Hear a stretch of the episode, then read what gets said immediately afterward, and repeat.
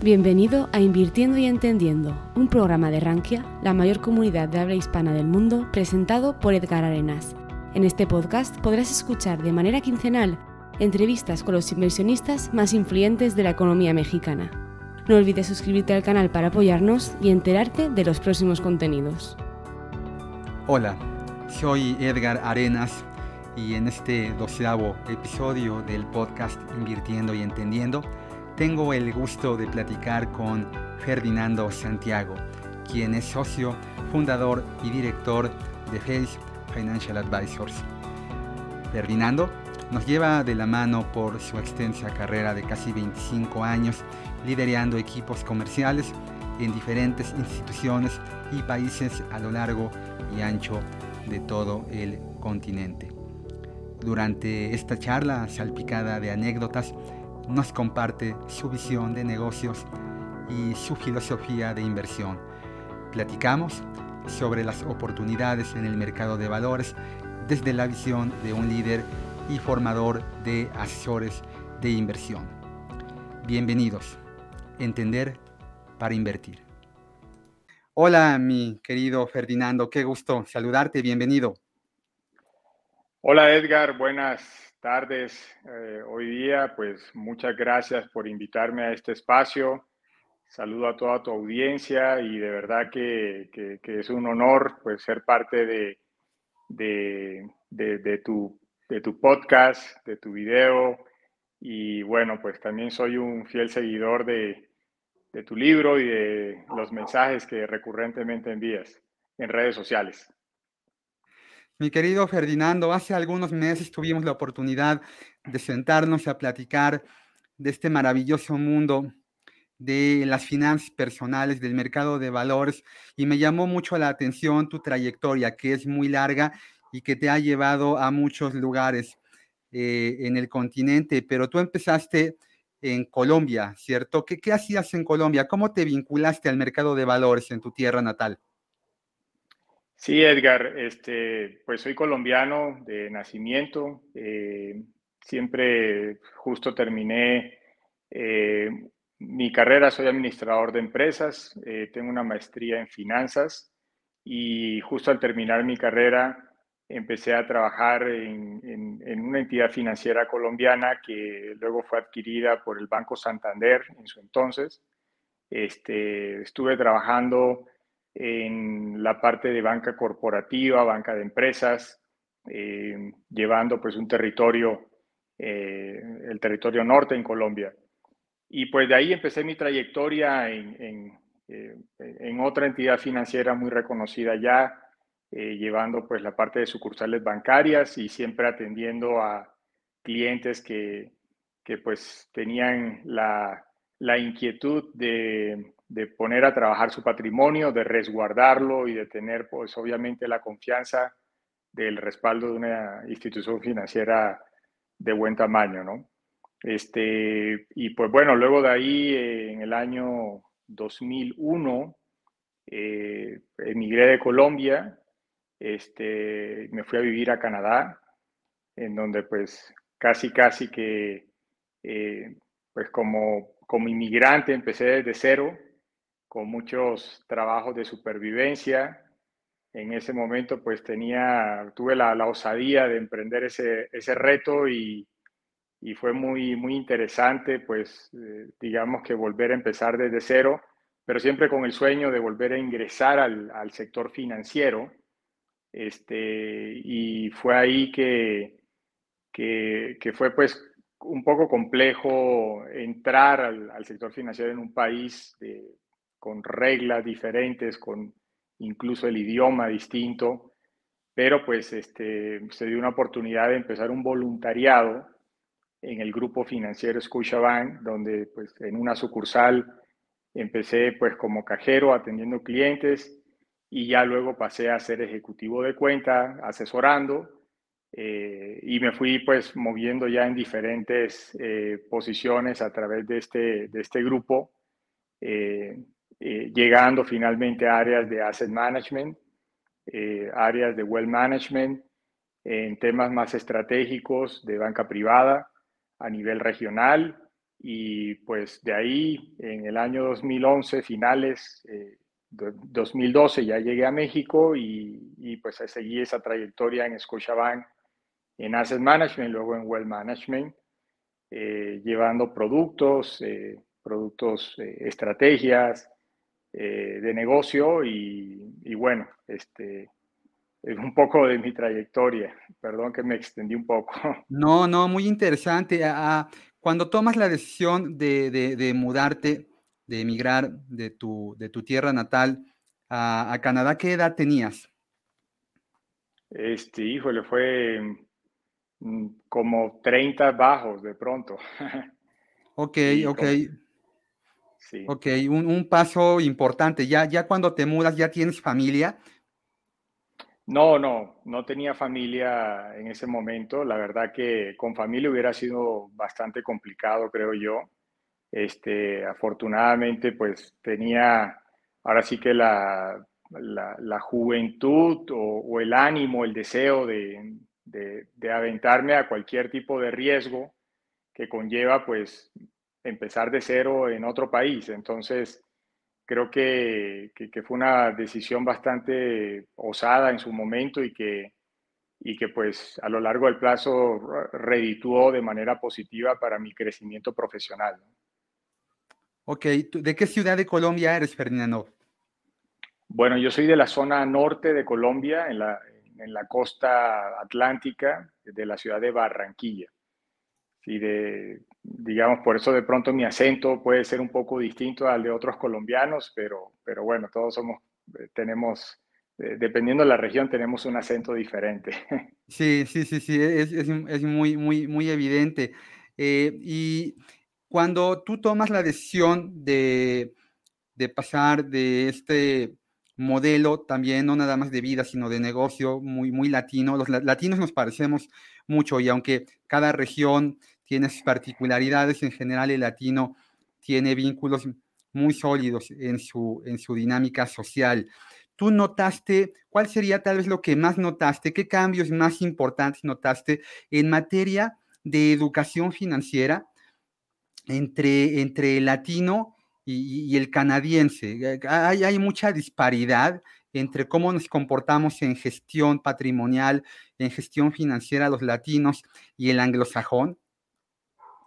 Sí, es una, es una muy buena pregunta, Edgar, porque eh, sí hay grandes diferencias. La respuesta es sí, son, son grandes diferencias donde de pronto nuestros antepasados, nuestros padres, no tenían una, una, cultura de inversión, de ahorro, o más bien estaba arraigada o, sigue en cierta manera estando arraigada a, a, tener propiedades, eh, un coche, una casa, un terreno, este, hacer más inversiones de carácter privado, no de carácter público, que es ya el mundo de las inversiones moderno que, que hoy día conocemos, ¿no? Entonces, eh, y también, lamentablemente, eh, en la cultura latina eh, ha habido mucho, gracias, gracias hoy, día tenemos muy buena regulación. Digo, antes eh,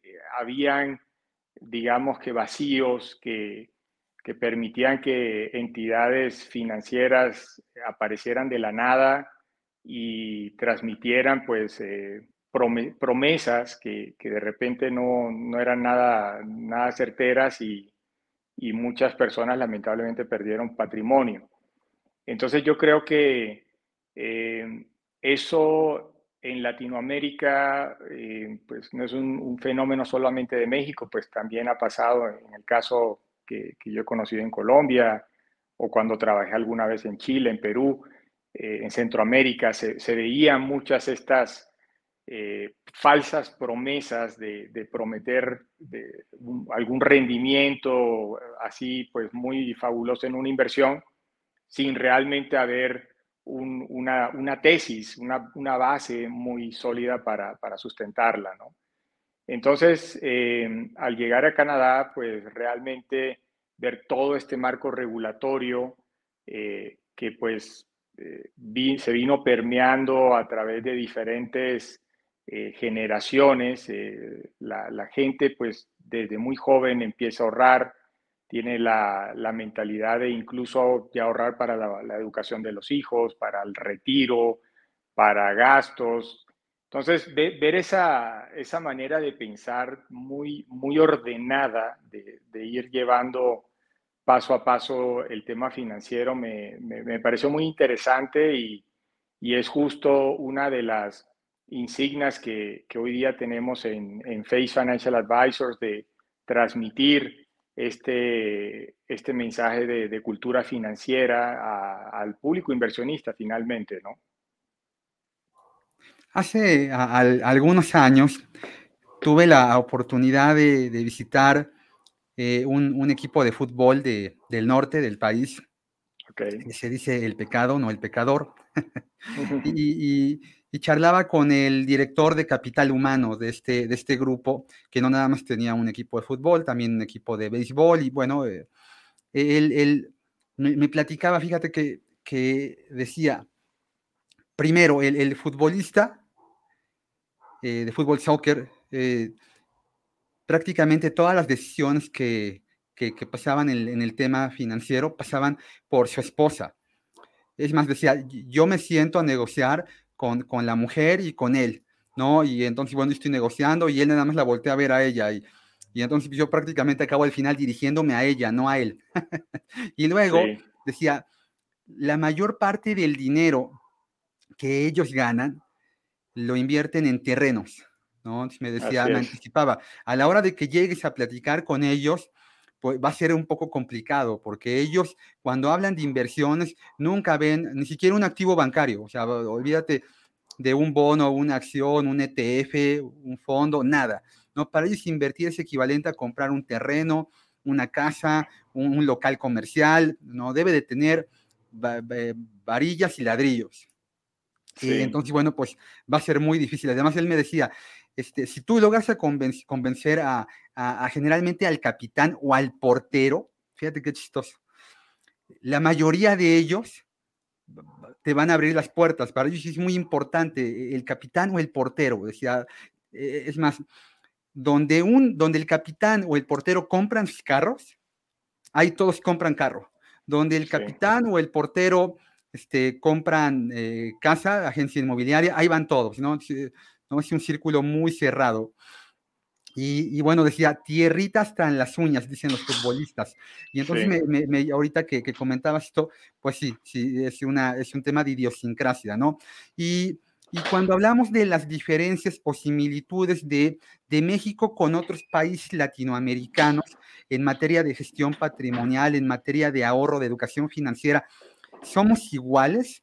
O, si existen estas disfunciones, ¿no? Que llegamos a escuchar, ¿no? Que el chileno está muy adelantado ya en materia de, ahorro previsional, de ahorro de largo plazo. El brasileño dicen, bueno, es un mercado de valor ya muy extenso, muy robusto.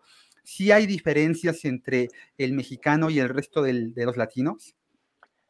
Hay, hay muchas eh, eh, similitudes e igual hay diferencias. Este, pero coincido, he visto, he visto más similitud en, en lo que mencionas de, de, clientes que he conocido que, que, me dicen eso, tierra hasta las uñas, ¿no? O sea, que, que incluso quieren ver, ver ahí exactamente la, la, propiedad o lo que ellos poseen de manera tangible.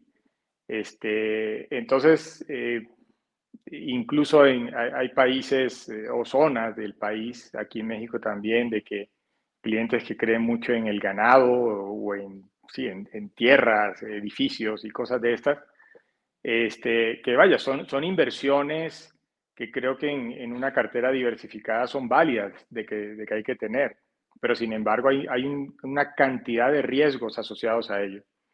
Entonces, lo, que, lo que mencionas de a nivel regional, sí, sí notó, digamos, algunos avances en, materia de cultura financiera en países como Chile y Brasil, eh, que con respecto a Perú, Colombia o Centroamérica y México. O sea, sí, sí hay, digamos que ahí, ahí van, o sea, hay una, como una carrera en que va, va un país un poquito más adelantado que otro y, yo creo que incluso en, hace, hace muchos años había una, una, idea que me parece que se congeló un poco de, de integrar bolsas a nivel regional para que el mercado de valores sea, pues, le llegue a más personas, sea más democrático, etcétera. Y, y pues bueno, no ha sucedido. Sin embargo, pues es, es, algo de lo cual nosotros sí estamos viviendo en México, por ejemplo. Y, y es, y, y, muchas otras otros países voltean a ver a México como, como un referente en, en, en, materia de democratización de inversiones, ¿no? Entonces sí, yo creo que ahí, ahí, ahí se la llevan, ahí se la llevan, pero México creo que, que tenemos retos importantes, pero a su vez han habido avances importantes eh, con, con, con, temas de educación, tecnológicos, etcétera, y, y, creemos que la, el rol y la profesión del asesor financiero va a ser vital para, para, para, ese desarrollo y para poder llegar a más personas en este, en este insignia de, de educar financieramente a, a, a, las personas, ¿no? Sí, sí, el, el MILA, ¿no? Esta integración latinoamericana del Correcto. mercado de valores que, que, tuvo cuando se lanzó con bombo y platillo, parecía que tenía mucha proyección, pero luego Exacto. Pues se fue, se fue rezagando. Eh, el, el, el, mexicano, el mercado de valores mexicano tiene grandes oportunidades porque sigue siendo muy, muy chiquito, que en, en, el último, en los últimos tres años hemos avanzado muchísimo en materia de apertura de contratos de intermediación bursátil, pasando de ese histórico 200 mil contratos abiertos ya prácticamente a, un millón y medio, por ahí debemos de, de, andar. Y, pero sigue habiendo grandes oportunidades y aquí eh, el otro día platicaba con unos, con unos muchachos de la universidad, de una universidad que me invitaron a dar una conferencia y, y, y retomamos aquel, aquel, aquel cuentecito, aquella historia de los dos vendedores que están a punto de subir un avión eh, para un viaje de negocios a África, ¿no? Cada, cada, uno de estos vendedores de una fábrica diferente de zapatos suben al avión, van, regresan tiempo después y en la puerta de llegada están los dueños de las fábricas de zapatos. Y el primero que se desembarca le grita a, a, al primer dueño, en África no hay nada que hacer, no hay nada que hacer, eh, ahí no hay negocio. ¿Y por qué no hay negocio? Pues porque nadie usa zapatos. Bueno, sin querer ser peyorativo con nadie, es un cuento. Sí. y entonces se baja el segundo, el segundo vendedor y le grita, ¿no? festivamente al dueño, haremos el negocio de nuestras vidas. Y le pregunta, ya había escuchado al anterior, ¿no? Y dice, a ver, ¿cómo? Este acaba de decir que no hay negocio y tú bajas y me dices que sí. ¿Por qué sí? Y responde exactamente lo mismo. Porque en África nadie usa zapatos. Entonces ahí es ver el vaso medio lleno, medio vacío. Yo creo que el vaso se tiene que ver este, hoy todavía medio vacío y hay, una, hay, hay grandes retos y oportunidades. Pero uno de esos grandes retos, a ti y a mí que llevamos mucho tiempo sumergidos en el mercado de valores, es una pared muy difícil de zanjar, que es cambiarle de idea al mexicano, de transitar de los productos eh, bancarios convencionales, tradicionales, de los productos familiares, ¿no? La, la, tanda, el prestarle dinero a un amigo, ¿no? ¿Qué, qué, tú, tú ahí, ¿qué, ¿qué crees que hace falta para incentivar, motivar al inversionista, al futuro inversionista, para que dé ese paso y se defina por invertir a través del el mercado de valores, mi querido Ferdinando? Bueno, Edgar, yo, yo creo que definitivamente es educación, educación y educación, o sea, mucha educación. Y que esta educación ojalá llegue desde, desde un nivel bajo, o sea, que, que ojalá llegase a ser una, una materia en la escuela, que hable de, finanzas personales. Y, y, lo veo hoy, día, o sea, lo veo muy en, en mis hijos, lo veo en, en, los amigos de mis hijos, que, que, que de repente eh, digo, ya están en una edad donde tú les das una, un, domingo y, esos 200, 100 pesos o lo que sea, pues a veces ya empiezan a asimilar cuánto le alcanza para, para gastar. Y entonces yo les pregunto, ¿y, ¿y por qué no ahorras? O sea, ¿por qué no ahorras algo o incluso inviertes algo para que ahorita este efecto de la inflación no, no haga que tu dinero sea menos?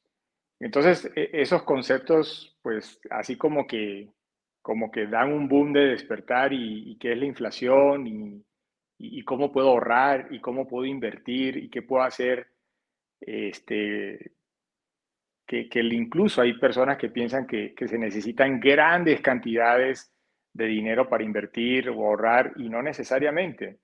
Entonces, eh, desde, desde nuestras épocas que existía el famoso cochinito, en donde pues le ibas, le ibas metiendo moneditas para, para ir ahorrando. Este, ya, ya esa cultura eh, tenemos que llevarla a otro nivel. Entonces, yo, yo, insisto mucho en el tema de la educación porque eh, eh, espero y deseo que las nuevas generaciones realmente tengan un poco más de, de, de inquietud y de apetito por conocer más de, de, las inversiones y lo noto, lo noto hoy día a través de, de muchas plataformas eh, o que ellos escuchan o, me preguntan, etc. Y por otro lado, creo que eh, e, es importante también eh, trabajar mucho más en la confianza. la confianza, lamentablemente han habido malas historias, han habido pues periodicazos y, y cosas que, que, han afectado a familias, han afectado patrimonios, justo por no haber un, profesionista que tenga la certificación, las credenciales para poder eh, hacer una, asesoría patrimonial integral. Entonces, creo que eso, e, eso también eh, hace falta en cuanto a desarrollar, y una de las cosas que nosotros queremos es desarrollar más asesores financieros, desarrollar más asesores patrimoniales para que pues lleguen a todo el mundo, o sea, no solamente a, un estrato socioeconómico alto, sino a, la población en general, ¿no? Y creo que, pues eh, eso es algo que, lo estamos haciendo, pero pues va a tomar tiempo en que eso pues llegue a, a, a muchas más personas, ¿no? Sí, sí, eh, México tiene un, un déficit en materia de asesores financieros profesionales, ¿no? Este es un paso muy importante porque el, inversionista ya con bagaje, ya experimentado, pues tiene la capacidad de sentarse enfrente de su computadora, su dispositivo móvil y puede hacer stock picking y a lo mejor le entiende a una gráfica, sabe hacer análisis técnico fundamental, leer los estados financieros de una empresa. Pero ¿cuántos conocemos que tienen que tienen esas eh, eh, calificaciones, ¿no? La mayor parte de la gente, estarás de acuerdo conmigo, todavía tiene una gran carencia, lo, lo defines muy bien, de educación financiera, no entiende cuál es la diferencia entre interés simple e interés compuesto, no, no, entiende cuál es la diferencia entre un fondo y un ETF, no entiende cuál es la diferencia entre un bono bancario y un bono gubernamental, cosas que para ti, para mí, son, son básicas, no son de todos los días, son de librito. Si respondemos mal una de esas preguntas en nuestro examen de certificación ante la MIB, pues no, pues tronamos, ¿no? O sea, este, la gente que, que, está escuchando este podcast debería de saber, debe de tener muy claro que Ferdinando Santiago, que Edgar Arenas deben de tener una certificación otorgada por la Asociación Mexicana de Instituciones Bursátiles. Es el, el equivalente a que si van con un médico que no tiene cédula profesional, pues, pues no les puede recetar, ¿no? Y, en este, y en este caso, en este terreno, es exactamente lo mismo. Tú y yo no podemos hacer recomendaciones y dar asesoría financiera si no tenemos esta certificación, que es un extraordinario complemento al marco regulatorio que ya hay en el mercado, en el mercado de valores mexicano. Y, cuando tú llegas a México, llegas de una cultura de inversión muy avanzada, ¿no?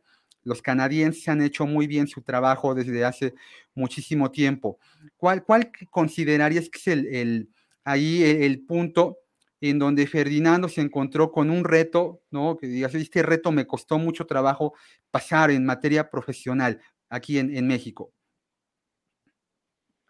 Bueno, eh, primero que todo fue muy difícil el, enseñar a los asesores a, perfilar a los clientes.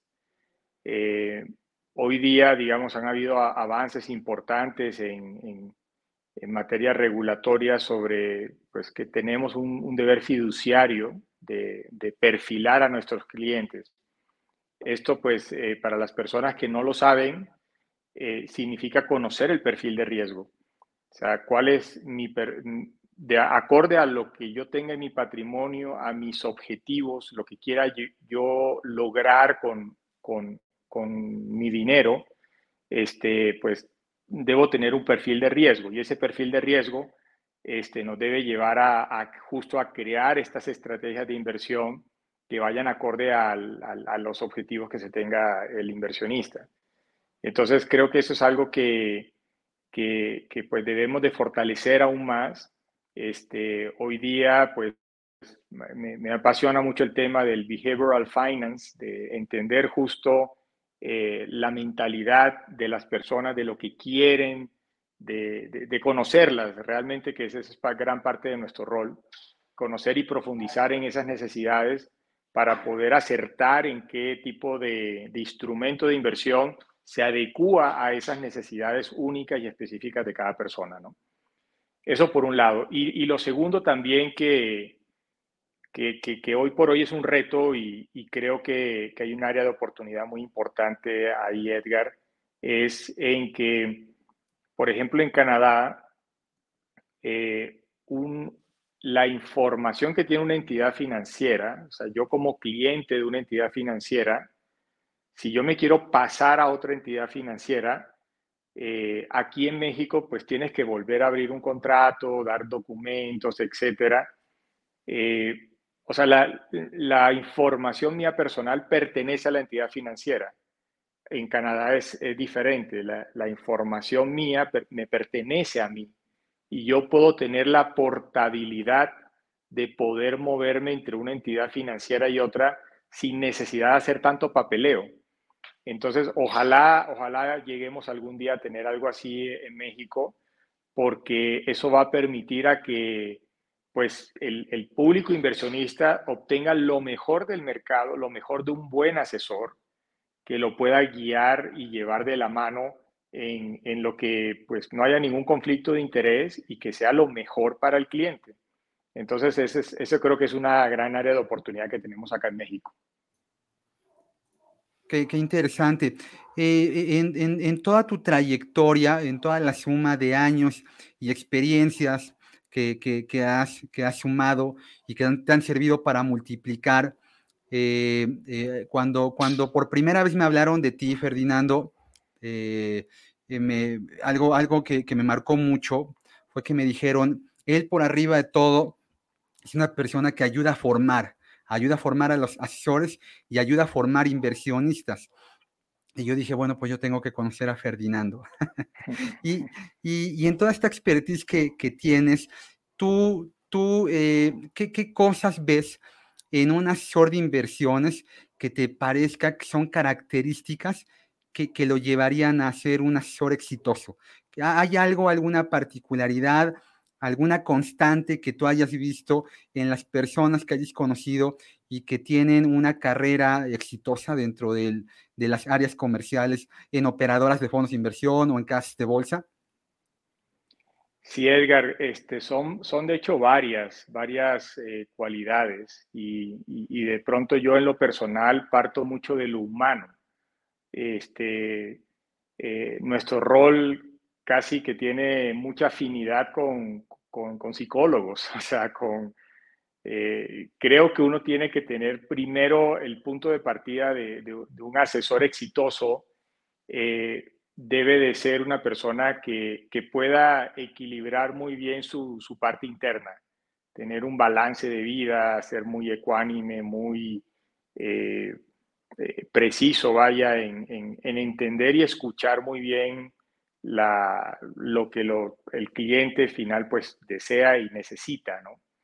Entonces, eh, creo que eso para mí es, es, como que el punto de partida, o sea, el, ser humano. Y porque si, si, tienes una serie de valores eh, ya desarrollados como ser humano, eh, hacer conexión con otras personas se, se, va a facilitar mucho más. Conectarte en entender, comunicarte, saber incluso anímicamente cómo te sientes en ese momento, ¿no? Entonces creo que eso para mí es lo, lo, lo más importante. Y seguido a esto, pues son, son temas de, de comunicación o, o, communication skills, o sea, cómo comunicar no solamente hablar, expresarte, sino también es escuchar, una escucha activa.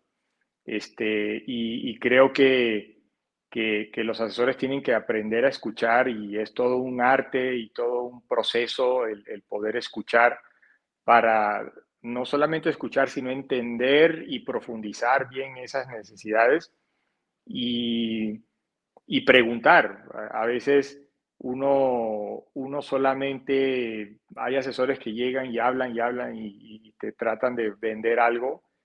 Este, y creo que ese no es un asesor, un buen asesor. Creo que el asesor debe escuchar y preguntar muchísimo, muchísimo para poder llegar y hacer ese deep dive y llegar a, la base de qué realmente le encaja y necesita esta, eh, esta persona, ¿no? Entonces creo que la pregunta activa es muy clave, el escuchar. Y por otro lado, eh, como tercer punto, creería yo que no ser product pusher o no estar empujando productos. O sea, el, el aquel asesor que llega y, y te llega vendiendo algo, este, creo que, que, no es un, un asesor eh, óptimo, vaya. Este, yo creo que nosotros no debemos de ser cero product pusher, cero. Eh, y, y, eso hace que, que, que, pues nosotros más bien entendamos necesidades y con base a necesidades podemos dar soluciones. Entonces, como el ejemplo que tú pusiste ahorita del médico, si un médico llega y te va a vender algo, pues lo correcto, ¿no? El, médico tiene que entender y saber exactamente para no recetarte algo eh, indebido, ¿no? Entonces creo que esos, esos tres puntos, Edgar, son, son los relevantes para, para que un asesor realmente pues se, llegue y eleve su, su, nivel profesional de una manera muy importante, ¿no? Sí, sí, puedes ayudar a, una, a un individuo a ser un, un, buen asesor financiero, pero es muy difícil que eh, tú, tú logres que sea una buena persona. O sea, tú ya tomas una buena persona y, pules sus, eh, aptitudes, con las actitudes que él tiene y bueno, pues al final esto acaba resultando en, un, asesor integral. Y por el otro lado, las instituciones en México, eh, pues, pues sí han generado eh, conflictos de interés. Eh, las instituciones suelen empujar los productos más rentables.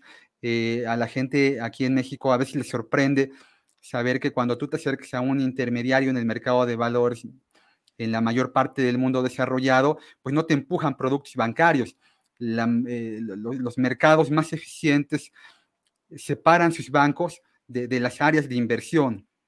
¿no? Entonces, este, pues, no, no, no, no te ofrecen un pagaré o un fondo de inversión. O, sea, tú llegas a un, a un grupo financiero y tienen un, un, abanico gigantesco de activos bursátiles. No te ofrecen un producto emitido por, por el banco de, de ese, de ese mismo, de ese mismo grupo. Entonces sí, me parece que ahí hay un, un, conflicto y, se ha avanzado, ¿no? Porque con, con, con, esta maravillosa idea eh, empujada por, por las autoridades de generar más asesores financieros independientes, creo que se empieza a limitar, a mitigar esto.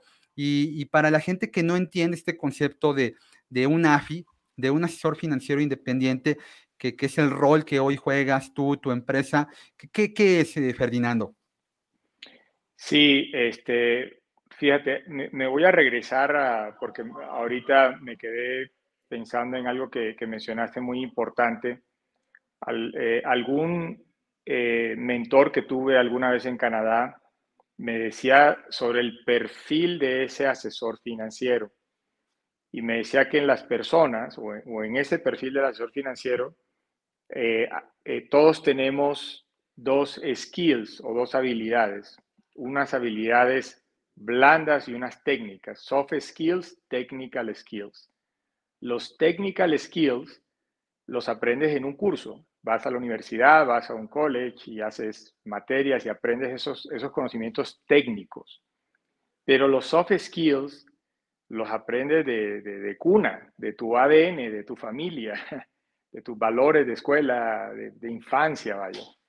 Entonces, esa, eso creo que es la parte más, más difícil de encontrar en un asesor financiero eh, pues que sea exitoso y creo que eh, pasando a tu pregunta sobre, sobre mi rol, este, nosotros somos un equipo de asesores financieros independientes que trabajamos de la mano con GBM. Eh, GBM es la casa de bolsa más importante en, México, en, la más grande, casa de bolsa independiente más grande en todo México que pues ha desarrollado a lo largo de los años una plataforma tecnológica impresionante, la más robusta del mercado, eh, y a su vez eh, ha tenido una, una, una, una, real convicción en democratizar el mercado.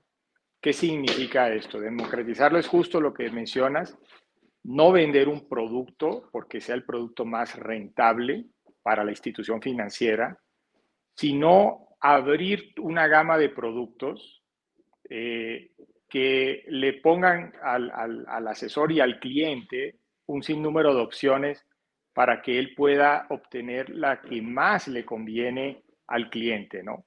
Entonces, eso es una, eso es una gran diferencia y creo que es un, un modelo bastante disruptivo en donde ahí entra un asesor. Este, nosotros, como equipo de asesores, hoy día ya somos casi 20 asesores que estamos eh, trabajando bajo este esquema en Face. Eh, con GBM hay, hay, muchos más, pero nuestro objetivo es realmente identificar esas necesidades de cada persona para poder ofrecer todo este abanico sin un conflicto de interés. Nosotros eh, trabajamos, o, GBM tiene en, su plataforma, no solamente productos marca GBM, tiene productos de Franklin Templeton, productos de Compass, tiene productos de Actinver, tiene productos em, de Principal, de operadora principal, este, tiene productos próximamente Santander, Banorte y otras casas más. Eso en la parte de fondos. En la parte de acciones, ETFs, pues todo lo que se ofrece en el mercado de valores mexicano e incluso pues eh, ETF de grandes eh, jugadores de talla mundial, o sea, no tienes que ir a Estados Unidos a invertir porque ya lo puedes adquirir acá y puedes eh, tener estrategias de inversión de compañías de las más grandes del mundo como lo es BlackRock, Vanguard, JP Morgan, Morgan Stanley, en fin, todas estas marcas eh, globales muy famosas, reconocidas, ya las tenemos nosotros disponibles acá. Asimismo, eh, damos acceso a diferentes tipos de mercados, inmobiliarios, telecomunicaciones, etcétera. Pero bueno, eh, son tantos los productos que, como te digo, no somos product pushers.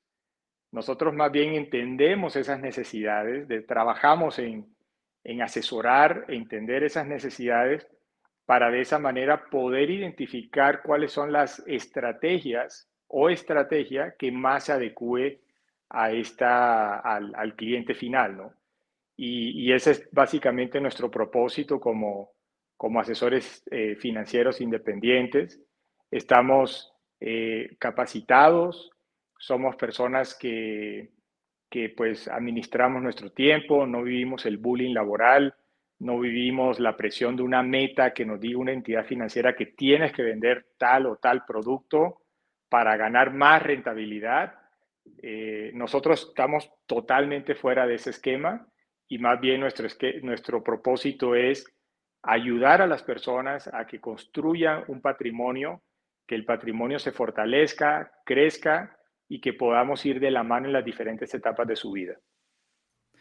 Eh, Ferdinando, eh, los asesores financieros independientes en México ya tienen un, recorrido de hace algún tiempo a la fecha y generalmente el inversionista que se acerca a alguna de estas instituciones o personas certificadas que giran este rol, que juegan este rol, tienen que, el inversionista tiene que pagar, pagarle al asesor financiero independiente por, por, pues, por este servicio, ¿no? Por este servicio de, de, ponerlo en un marketplace donde puede seleccionar de aquí y de allá y como tú decías, ¿no?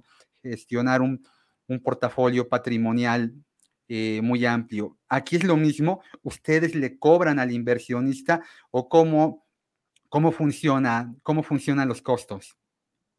Bueno, eh, mira, de, pronto quisiera aclarar, eh, matizar un poco la, la pregunta.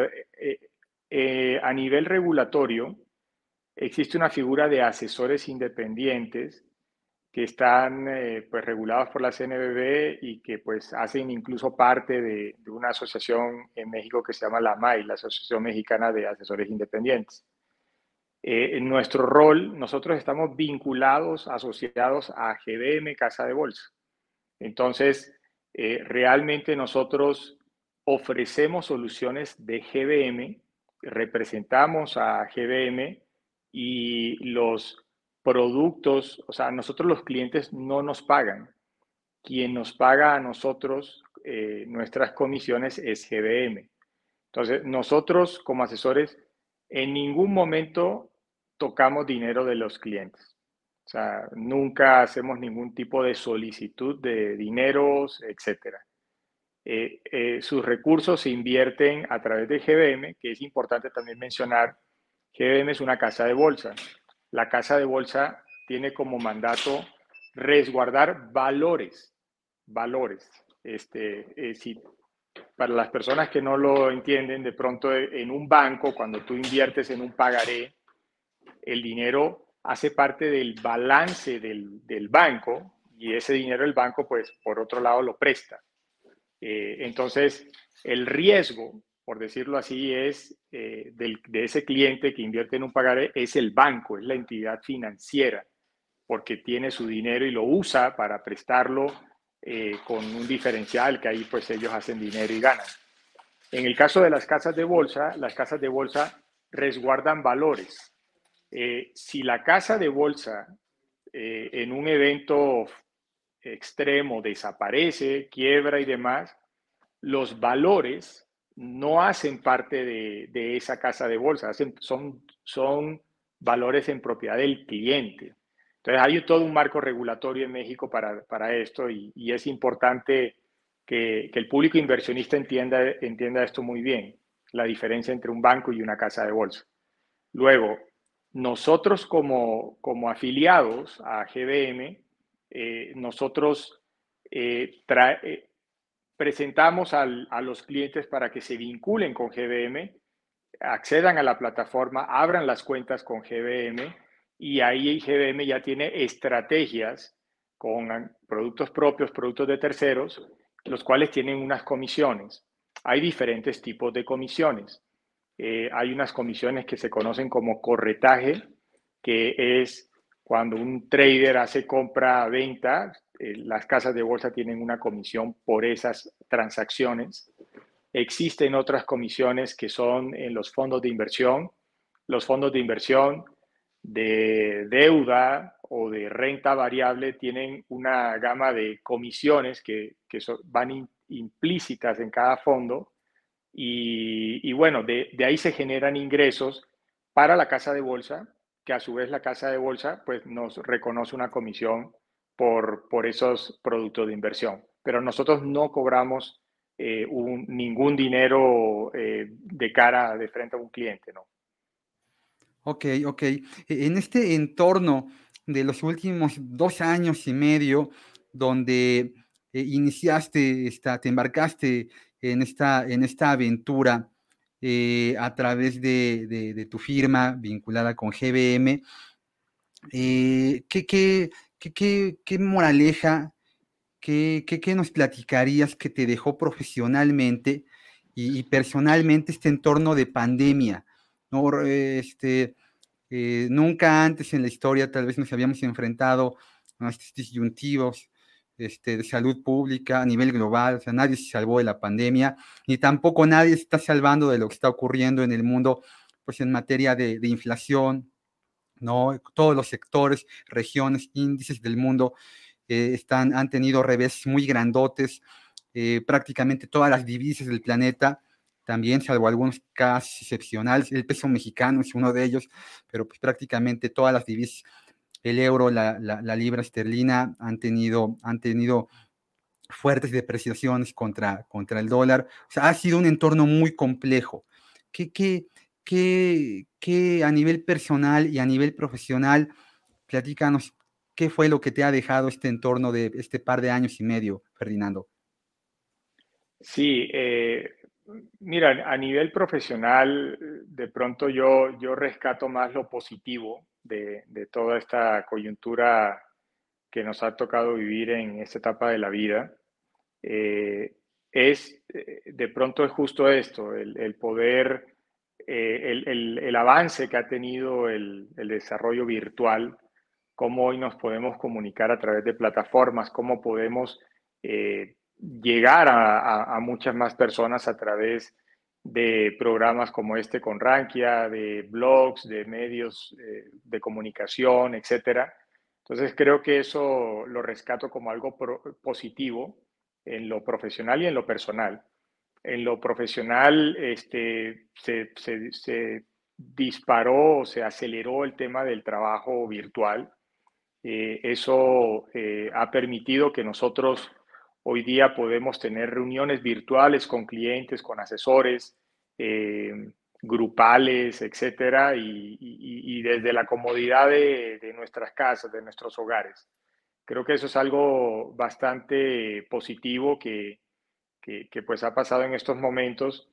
Y con el tema de mercados, eh, digo, en nuestro caso, eh, desde que iniciamos con la compañía, pues nosotros eh, hemos tratado de salvaguardar a nuestros clientes llevándolo a opciones bastante más conservadoras o pues eh, también manteniendo objetivos de largo plazo.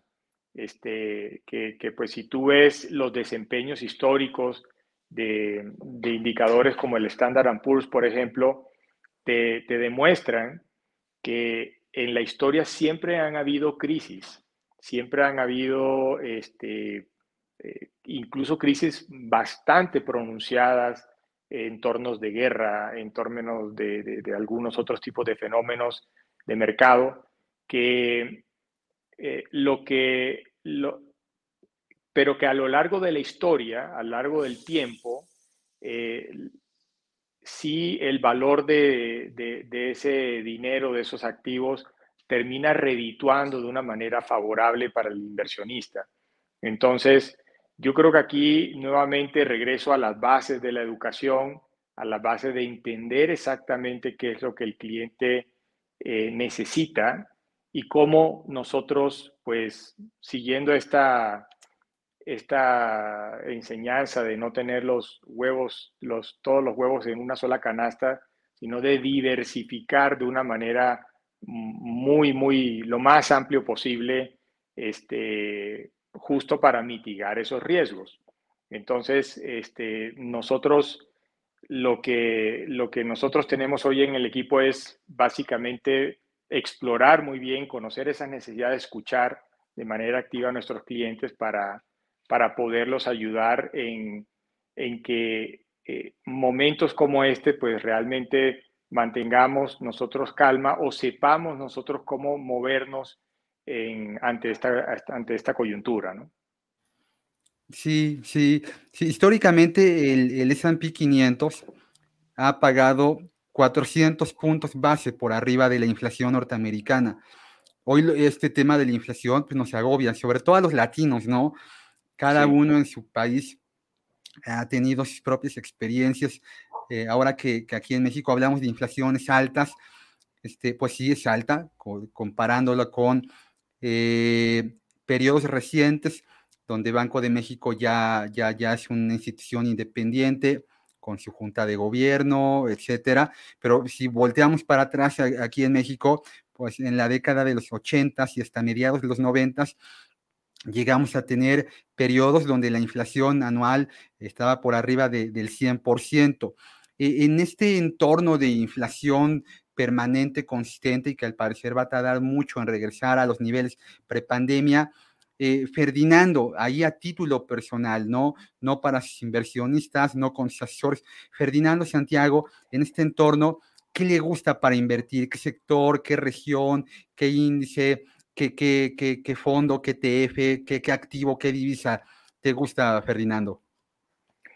Pues mira, em, nosotros tenemos una, una, tesis de inversión muy, muy robusta. Eh, que incluso pues es un método científico que, tenemos en GBM, que pues sigue eh, una tesis de, un premio Nobel de, Economía, el doctor Fama, la cual el, mercado, o sea, si, si el mercado, digamos, es, una, es este círculo acá, está compuesto por dólares, todos los dólares del mercado pues están eh, juntos. Entonces, eh, lo que ha pasado en estos momentos, así como han caído muchos activos, otros se han apreciado. Entonces, porque todo el mercado son esos mismos dólares que se van eh, moviendo acorde a diferentes circunstancias, Yo como tal no, no, creo en lo personal de, de estar cascándole a apuestas este, creo que eso es algo bastante irresponsable y, lo, que, lo que creo fielmente es en ver cuáles son mis objetivos y mis necesidades personales. Y esas necesidades en lo personal se dividen en tres. La primera es un fondo de emergencia. ¿Cuáles son mis necesidades en el evento en que algo me suceda, que me enferme, o que me discapacite o que algo suceda, poder tener un colchón del cual me permita poder subsistir de ese colchón en un periodo de tres o seis meses, al menos. Entonces creo que eso es algo, eh, pues, en mi caso, que, que, lo tengo muy sagrado y, y, que ese colchón de emergencia, pues, tenga liquidez diaria y yo pueda también al menos no perderle por inflación o por una hiperinflación, que, que, son esos fenómenos que, que, vivieron nuestros padres y que, y que ojalá pues no lleguemos a, nada así, ¿no?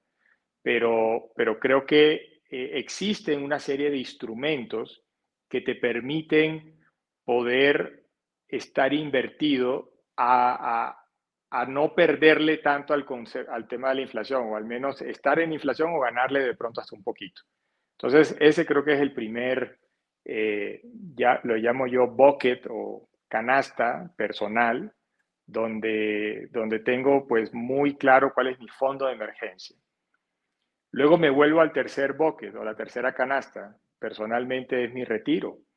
Este, hoy día la expectativa de vida de, la humanidad ha crecido y, ya pues este, ves muchas personas en sus eh, 70 altos todavía trabajando, todavía siendo, aportando, siendo muy útiles y muy eh, dinámicos y activos en, alguna actividad profesional. Este, entonces e, es, importante hacer una buena planificación para el retiro. Y esa planificación para el retiro es dependiendo la edad en la que yo me encuentre, o sea, yo estoy en casi 50 y, pues todavía siento que me queda energía y batería para muchos más años, pero pues también quiero tener un retiro digno, quiero este, pues no ser un, problema para nadie, ser independiente y, pues yo pienso en eso, ¿no? Entonces, eh, ahí sí, eh, en lo personal yo voy full renta variable, este, largo plazo. Eh, sí he visto caídas importantes en, mi inversión, pero pues tengo el, eh, acá en GBM eh, la estrategia se llama el Global Market Portfolio, que es este método científico que abarca pues todo el mercado y creo personalmente mucho en él y ahí está pues mi largo plazo. Y ya... Ferdinando, eh, perdón, a través de fondos de inversión, ETFs o acciones, o una combinación eh, de, todas. Este, pueden ser ambas. En el caso del Global Market Portafolio, nosotros lo tenemos en, en GM en un fondo de inversión.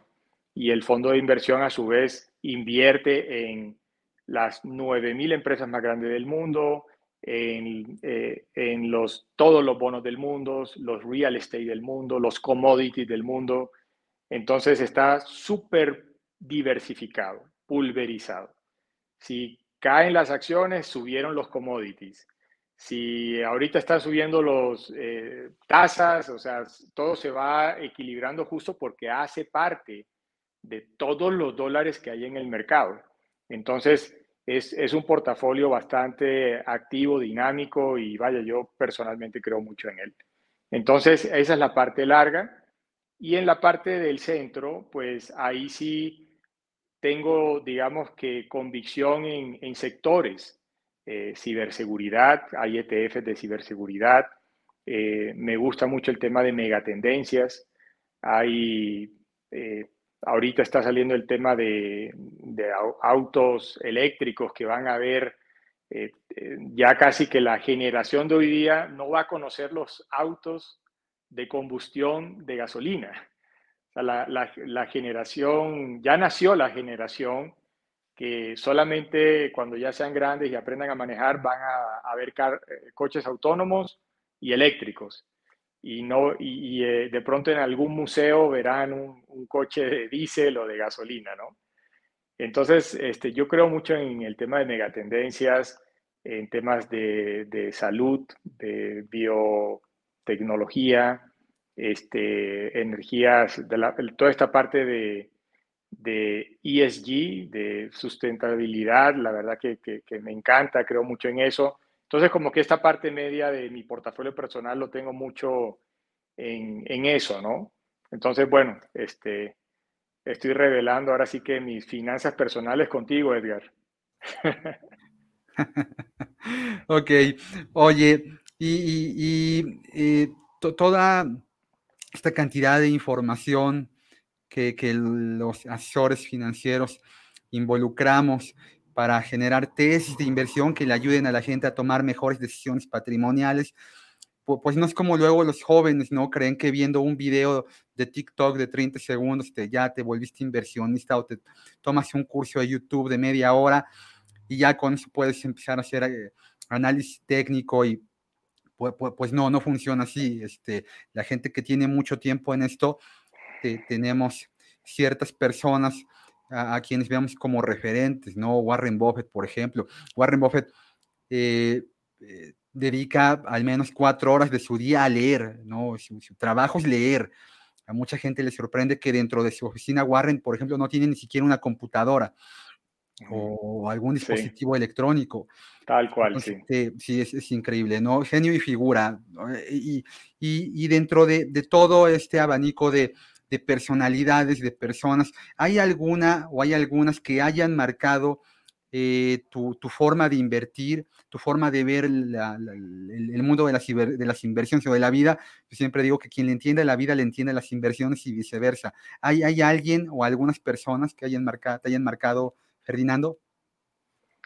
Fíjate que, que de pronto no, no una persona como tal, te diría que, digo, admiro mucho, al igual que tú, a Warren Buffett, pero, pero a mí en lo personal me gusta eh, seguir eh, expertos, compañías que, que, te dan, que te dan views de, de economía, de inversiones.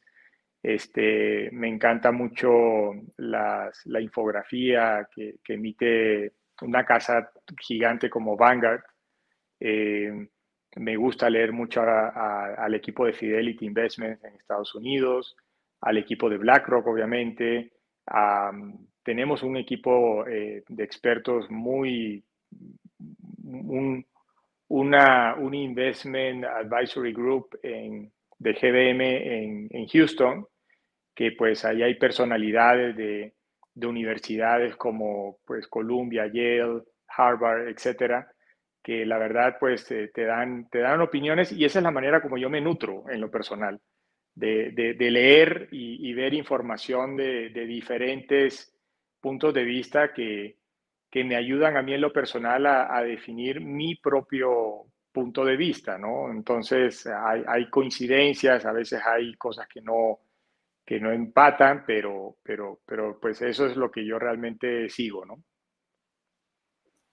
¿Y, qué libros, ya, ya entrando en el tramo final de, de esta plática, ¿qué, libros te han marcado o nos recomendarías que la gente pueda utilizar para eh, esta parte que, en la cual ah, ampliamente hemos platicado hoy de educación financiera, ¿tú crees que serían un buen punto de referencia de partida para el futuro inversionista? ¿Qué debería de leer alguien?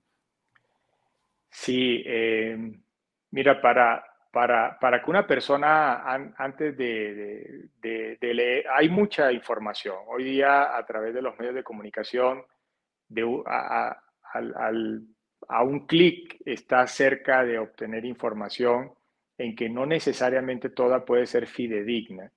Y creo que eso es ahí donde hay que tener mucho cuidado, como dices tú, de algunas redes sociales que, que aparece una persona diciendo algo y, y, pues hay que tener mucho cuidado en eso. Yo creo que, que, que sí hay que buscar fuentes que sean fidedignas. Em, y bueno, eh, para, para, una persona que vaya a empezar inversiones, la verdad que tu libro, Edgar, me parece un, buen estándar de, de, arranque. Este, y bueno, pues los que no lo conocen, invirtiendo y entendiendo, uno de los libros más vendidos en, en Amazon. Este, me parece muy, muy interesante cómo a través de historias, eh, de vivencias, se puede explicar de una manera muy sencilla, vaya, y coloquial. Creo que, creo que lo hiciste bastante bien, Edgar, y te felicito por eso. Gracias. Eh, y, bueno, y, ya en el, en el ámbito personal, Edgar, yo, yo me gusta leer mucho temas de automotivación, temas de, crecimiento personal, como digo yo, para mí lo más importante es la persona, eh, el, centro de todo es, es, cómo poder uno evolucionar como ser humano para ser una mejor persona, eh, pues en casa, con la familia, con los compañeros de trabajo y con la sociedad. La sociedad necesita de nosotros, el, público inversionista eh, necesita de más asesores financieros, Em, nosotros en GBM pues eh, tenemos esto que se conoce como el modelo híbrido, que básicamente es como la tecnología a través de pues, tu teléfono puedes abrir una cuenta, invertir de manera directa, pero también es importante tener un asesor en, eh, en inversiones, un asesor patrimonial, para que pues te ayude justo a planificar estas diferentes necesidades acorde a tu etapa de tu, de, de tu vida, ¿no? Bueno, y regresando al tema del libro, digamos que eh, un libro así como que me marcó mucho fue El Poder de la Hora de Eckhart Tolle. Ese libro, pues, eh, realmente nuestra mente divaga entre sueños, deseos que tenemos hacia el futuro o preocupaciones o incluso cosas que nos han afectado en el pasado. Entonces creo que ahí es importante controlar la mente, dominar la mente, conquistarla y centrarla en el ahora, en, justo lo que estamos nosotros viviendo en este momento, que tú y yo estamos aquí sentados teniendo esta excelente plática. Y, casualmente estoy escuchando ahorita un podcast, eh, me gusta más escuchar que leer, francamente, eh, y hay tanta información. Hay una autora que se llama Mel Robbins, y tiene eh, una, táctica que acabo de, ver de ella que, ella le llama los, la regla de los cinco segundos. Y esa regla de los cinco segundos es justo, eh, digo, la conecto con el poder de la hora, porque como nuestra mente divaga entre lo que me preocupa hacia el futuro, lo que sueño, lo que deseo o lo que viví en el pasado que todavía me afecta y me atormenta, esa regla de los cinco segundos te permite eh, que en ese momento que tú estés preocupado o pensando en el pasado o en el futuro, pares la mente y hagas 5, 4, 3, 2, 1 y, y, pares de pensar en eso y hagas, actúes. O sea, cuando quiero hacer algo, no diga tengo que hacer tal cosa, sino que haga 5, 4, 3, 2, 1, 0 y, y lo haga. Entonces eso hace que, que pues tengas tu mente y la eduques a que sea pues más enfocada en el ahora, en hacer lo que tienes que hacer en este momento para que tengas un fruto ya de justo de esas acciones que hagas ahora, ¿no? Qué interesante, dejaríamos de procrastinar si empezáramos a... De hecho, el último artículo que escribí para Forbes México tenía que ver con la procrastinación en materia de inversión, ¿no? El hecho de que, sí, ya voy a empezar y la semana que entra, no, ahora que sea año nuevo. Exacto. Pues no, no hay que esperar ni el mes que entra, ni la semana, ni a que sea inicio de años. 5, 4, 3, 2, 1 y arrancamos. Ahora, ahorita, ya de una vez, hagámoslo así ya. Entonces, eso, eso de verdad que, que cuando lo empiezas a practicar, este, inmediatamente tu mente empieza a trabajar de esa manera. Vamos haciendo, vamos, vamos, de una vez, pum, pum, pum. Y, vas a ver que funciona. Yo lo voy a empezar a hacer, voy a darle seguimiento a esta recomendación que, que estás haciendo. Y, cuando nos queremos un poquito, a lo mejor, este, eh, salir de, de, este, de este círculo que tiene que ver mucho con nuestros temas profesionales, cómo gestionar mejor nuestro tiempo, nuestra actividad, y queremos tomarnos una bocanada de aire Ahí Ferdinando, ¿qué hace? ¿Le gusta ver? ¿Qué le gusta? ¿Qué películas? ¿Qué series? Algo, algo que nos puedas compartir que, que últimamente estés viendo o que hayas visto y que te haya gustado o algo que a lo mejor no fue reciente, pero que dice esta película, esta serie, esto que vi, es una recomendación que me gustaría hacerle a la gente. Sí, mira, eh, para mí el, el, mayor plan es, es poder saber en qué momento te vas a desconectar de, ahora que pues soy independiente, somos independientes, libres, eh, es, eh, es, tener una gran, gran disciplina personal para saber cómo administrar tu día. Y, en esa tarea de mi día, yo tengo horas dedicadas a mí. me levanto, medito, este, pienso, leo, hago ejercicio, me hago de comer, en fin, o sea, tengo yo mi rutina que es mi espacio para mí. Eso, eso es invertir en mí, ¿ya? Este, luego trabajo, etcétera, etcétera, y ya después el, también eh, el tiempo que yo dedico con mi familia. Y en familia, pues a, nosotros nos encanta mucho ir al cine, es un planzazo. Ir al cine y, y luego incluso platicar de la película, qué mensajes te dio esa película, ver una hipnosis general porque parece mentira, eh, cada persona percibe, percibe realmente mensajes de manera diferente y, y yo lo veo mucho con, con, mi esposa, con mis hijos, cómo, cómo cada uno entiende algo distinto de, de, los mensajes que uno recibe de una película. Hay varias películas, este, digo, estoy viendo de manera recurrente muchas, pero hay una película que me pareció que está muy bien hecha sobre esta tragedia de, unos niños en Tailandia que quedaron atrapados en una caverna. Eh, de verdad que se la recomiendo muchísimo. Creo que se llama, eh, bueno, no me acuerdo. Este, está en Amazon Prime. Eh, y, pues la buscan. la investigamos y la ponemos ahí en, en, el, en, la entrada de blog, no, no te preocupes. Sí, es muy reciente, ¿no? Elon Musk, de hecho, diseñó una cápsula para poderlos extraer, ¿no? Fue todo, todo, todo un tema. Sí, sí, tendrá que como 10 años, más o menos, ¿no? 8 o 10 años. Es, es, es, no, la, no estoy seguro si es la misma. La, creo que la de la cápsula, no sé si fue de, una, de algo de unos mineros en Chile. Esa, esa es otra. Estas son de uno, unos niños que quedaron atrapados en una caverna, se inunda la caverna y, y duran días, días, pero muchos días ahí encerrados sin comer ni nada de esto y, sorprende mucho cómo subsisten, cómo sobreviven a esto. Digo, no, no les doy el spoiler, pero no, no lo voy a spoilear, pero la verdad que eh, está muy, muy bien hecha la película este, y se la recomiendo a todos. Eh, recientemente en, en, cines está la película de Avatar, creo que tiene también un mensaje detrás muy, muy profundo y, y también la recomiendo, está muy bien hecha, creo que mejor hecha que, de pronto la primera en, mi concepto personal. Y vaya, pues este, hay una serie que vi en, a los que les gusta la acción y este tema de espionaje y cosas así. Hay una, hay una serie muy buena que se llama Teherán.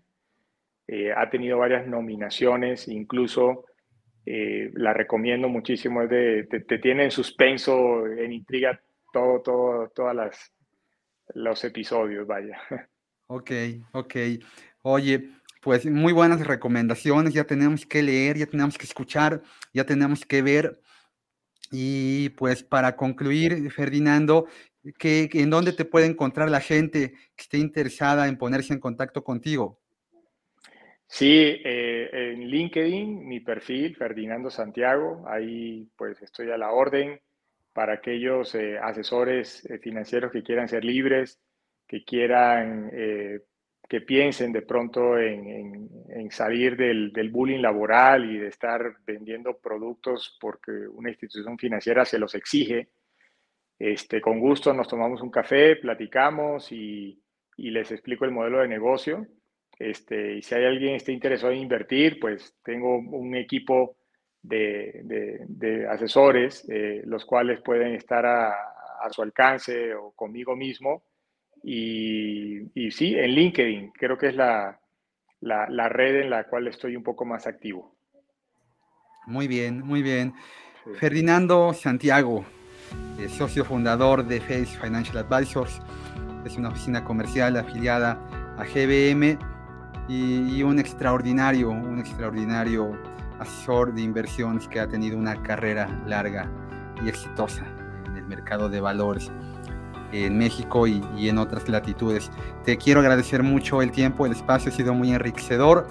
Esta es tu casa y bueno, pues aquí estaremos. ¿Algo con lo que quieras finalizar?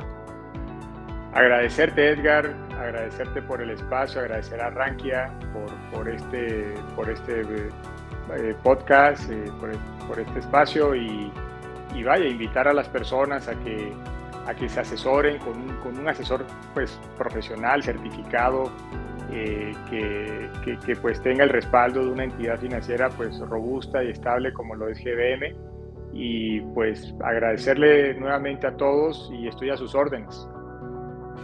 Muy bien, concluimos un episodio más del podcast Invirtiendo y Entendiendo que tengan felices inversiones. Hasta siempre. Muchas gracias. Hasta luego. No olvides suscribirte al canal para apoyarnos y enterarte de los próximos contenidos.